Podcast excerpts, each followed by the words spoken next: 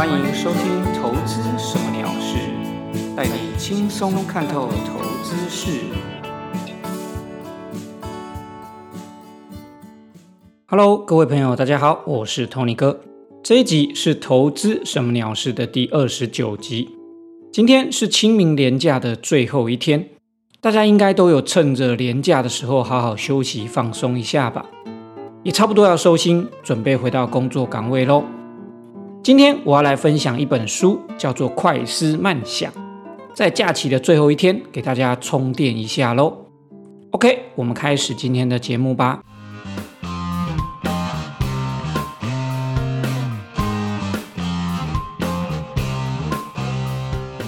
今天要分享的这本书叫做《快思慢想》，它可以归类为心理学的书。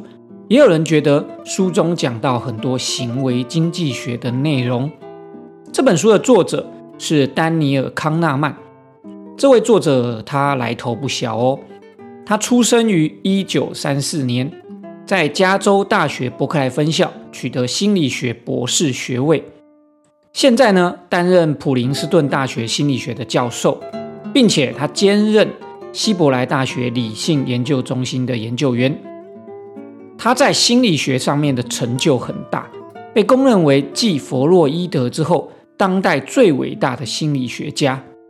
另外，他的跨领域的研究，包括经济学，包括对医学、对政治学、社会学、社会心理学，还有认知科学，都有非常深远的影响，也被誉为行为经济学之父。他更在二零零二年获颁诺贝尔经济学奖。非常的厉害，这位作者的学识渊博，堪称超级大师，绝不为过。所以写出来的这本书，当然也绝对是要符合他的学术地位水准的。不但内容的量很多，估计应该有三十万字以上，内容的值也非常的高深。老实说，这本书我认为不是一般大众很容易上手的书。讲好听是书中的内容非常的深入细腻，讲难听一点就是书的内容其实又臭又长，很像大学的教科书一样。虽然是这样，我还是很推荐这本书。只是如果你没有时间细看，那就直接听听本集就好喽。我来分享我认为这本书值得吸收的重点。这本书最重要的重点，其实大概可以整理出下面这一段话。我们人生的行为决策，很多都是被非理性行为以及认知偏差所深深的影响。如果你觉得不太懂上面这句话的意思，也可以再简单的说，这本书其实就是在讲直觉思考如何造成我们的非理性，就是这么简单。这一本书的重点就是这样没了。这三十万字的内容，就是一直围绕在这个主题讲解。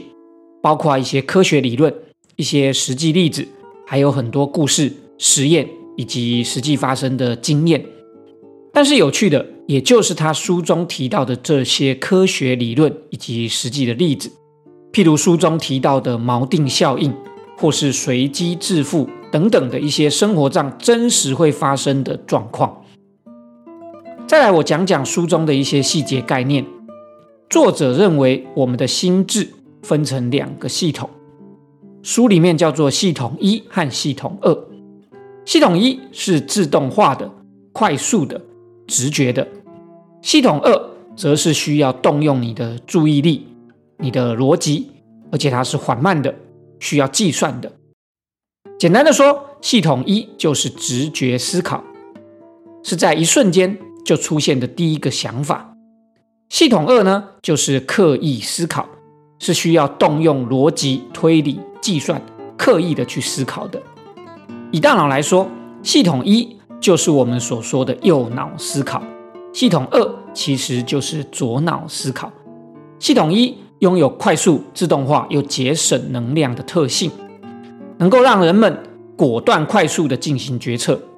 但是在此同时，也就牺牲了决策的正确性，因为系统一。它会将复杂的问题过于简单化，或者是过度看重某一个单一讯息，也或者是过度相信单一的因果关系，甚至它会存在着各类认知的偏差以及主观的偏见。换句话说，在面对复杂的问题的时候，系统一所做出来的决策可能不会是最好的决策。相对于直觉般的系统一来说，刻意思考的系统二能够让人们在决策的时候给出更好、更理性、更客观的决策。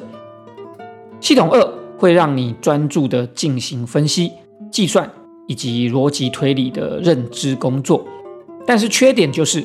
系统二，它比较耗损我们的能量，需要比较费力，而且它的思考速度相对的缓慢，用多了还会让人觉得烦躁、疲惫的感觉。作者认为呢，多数人在做日常决策的时候，一般都是用系统一在思考，而且事实上，系统一几乎都是在自动的发挥作用。书中有提到，系统一具备的一种触发效应。也有人叫做是启动效应，会让你在不自觉的情况下就被影响了决策。书上呢也举了个例子，这个例子是这样的：心理学家多夫做了一个实验，他让两组学生做词句重组的练习。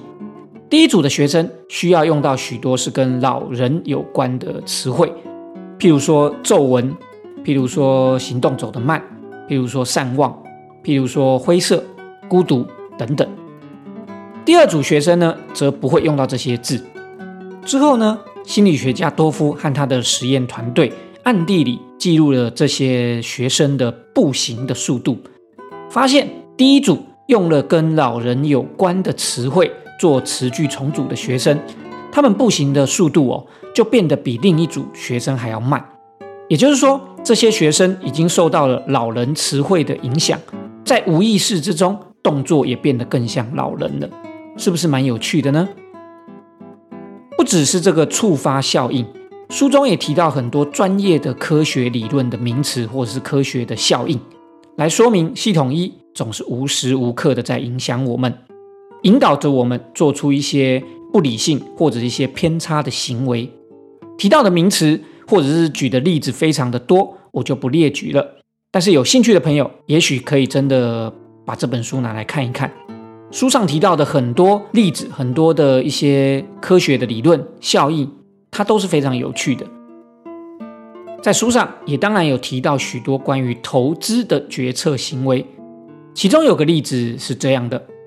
这个例子呢是有两个选择题，现在各位听众朋友也可以马上的试着回答看看哦。第一题是。假设你有百分之六十一的机会可以赢得五十二万块，或者是百分之六十三的机会可以去赢得五十万块，你会选哪一个呢？我再重复一次哦。假设你有六十一 percent 的机会赢得五十二万块，或者是六十三 percent 的机会赢得五十万块，请问你会选择哪一个呢？马上接着下一题，第二题。假设你有百分之九十八的机会可以赢得五十二万块，或者是百分之一百的机会可以去赢得五十万块，请问你要选哪一个呢？我再重复一遍：假设你有九十八 percent 的机会赢得五十二万块，或者是一百 percent 的机会可以赢得五十万块，你要选哪一个呢？这两个问题大家可以一起回答，一起思考一下。那么给大家思考一下。记一下自己的答案。好，大家应该都已经做出决定了吧？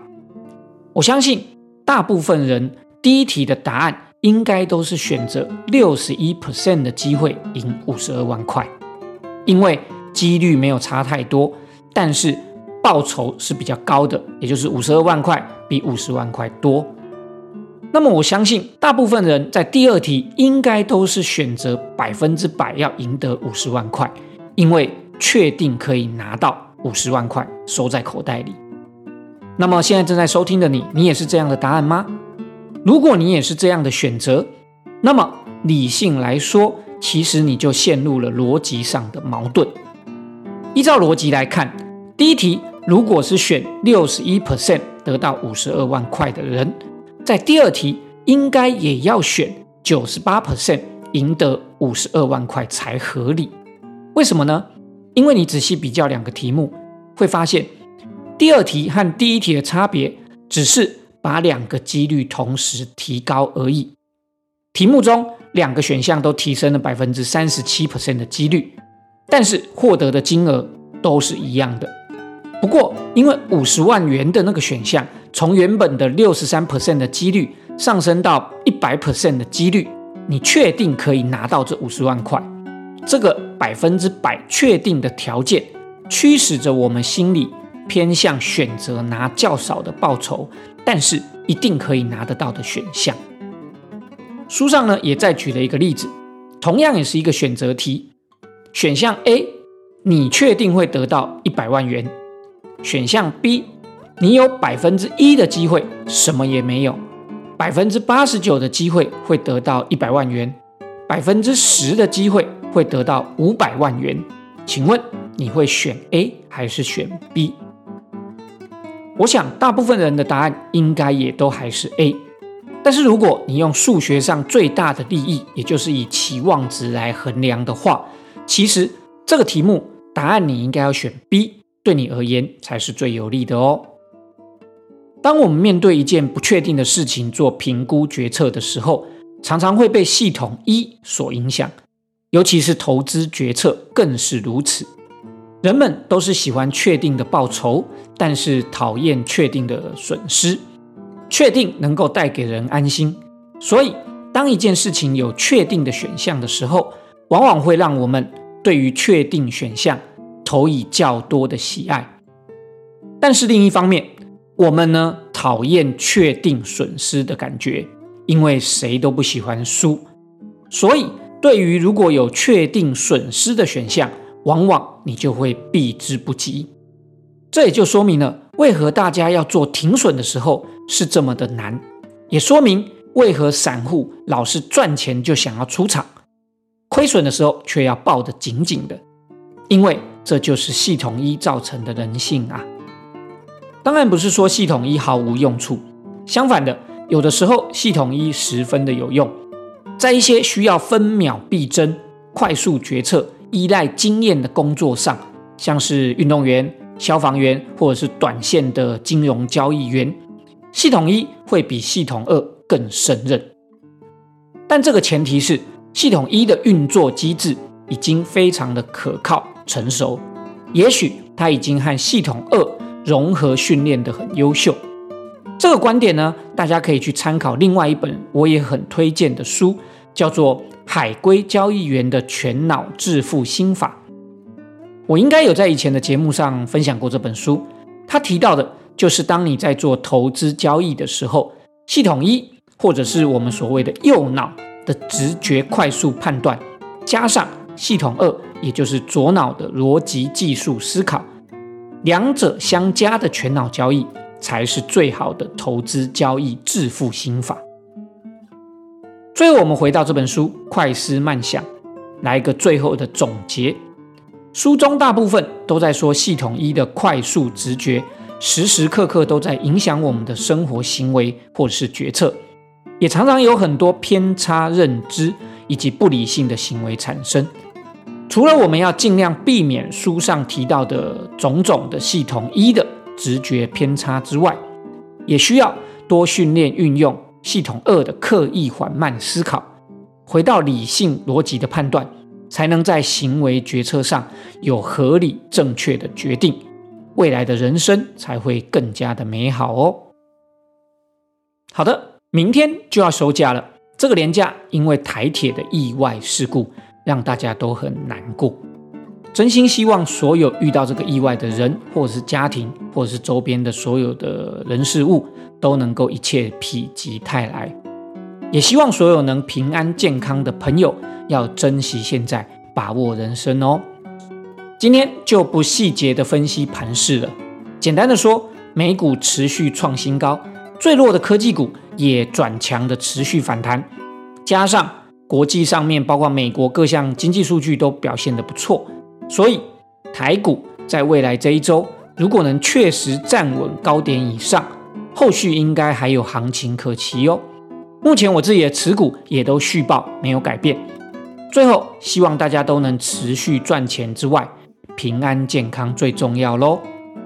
好的，以上就是今天的节目内容，非常感谢大家的收听，也希望大家持续锁定投资什么鸟事，留下评论，并且分享以及订阅。我们下周再见喽，拜拜。